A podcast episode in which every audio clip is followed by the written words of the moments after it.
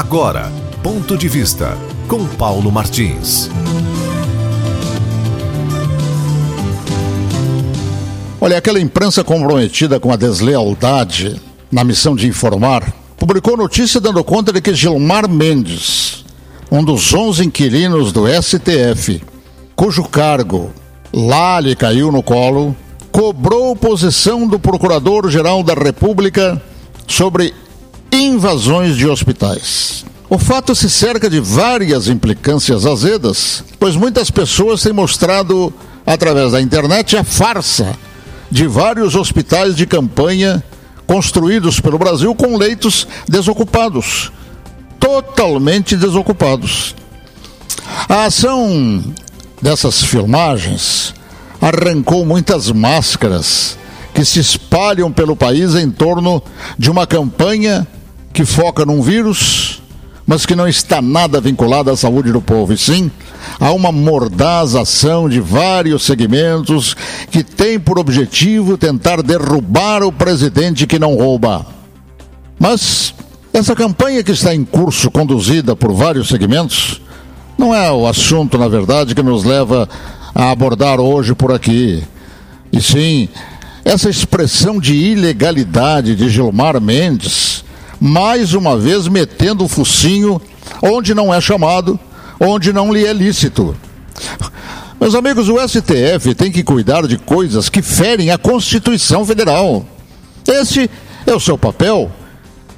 E do tribunal que, que habita sem concurso e sem prova de aptidão. Não é papel de um Gilmar Mendes, que se habituou a soltar bandidos em bandos, se valendo do cargo que lhe foi outorgado por devaneios políticos e não por competência. Usar da mesma imprensa pródiga e molecagem para mandar recadinhos que não passam de espetadas de baixaria torna-se desconcertante para a imagem da própria justiça. Qualquer cidadão sabe que a justiça não atua de ofício. Ela tem que ser provocada. E mais uma vez, esse cidadão ultrapassa os seus limites, talvez como outros seus colegas se julgando um deus do Olimpo.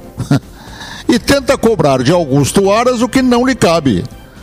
Gilmar Mendes envergonha o judiciário brasileiro foi o que disseram, de dedo em risque, na cara dele, dois ministros do mesmo STF. Um deles, Joaquim Barbosa, que já deixou aquela casa, e o outro, José Roberto Barroso. E foram além. Foram além rotulando-o de figura horrível, figura do mal, elemento indigno de confiança. Foram palavras deles, colegas de Gilmar Mendes. Estão na internet essas observações contra ele.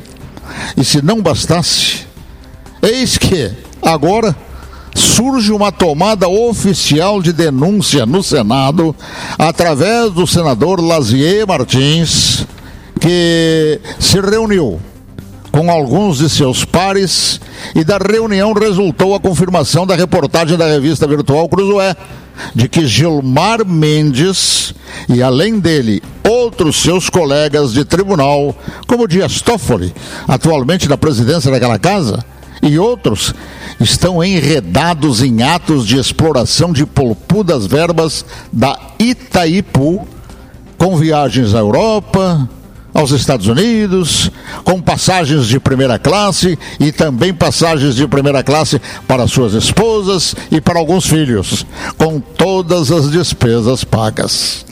Aquele dinheiro também é do povo brasileiro. Por fim, que moral tem aquele grupo dos 11? Aliás, essa denominação foi dada a certa ocasião o Leonel Brizola, né? a milícias que Brizola formou para tentar tomar o poder de assalto. Ah, então aquele grupo dos onze, que moral tem, portanto, para julgar o que quer que seja, mesmo porque antes de chegarem lá, nunca haviam julgado absolutamente nada, hein? Por fim, uma resposta à indagação, à indagação de quem pergunta com indignação, aqui está. A resposta é desanimadora. Quem o julga? Hã? Quem julga aquele grupo dos onze?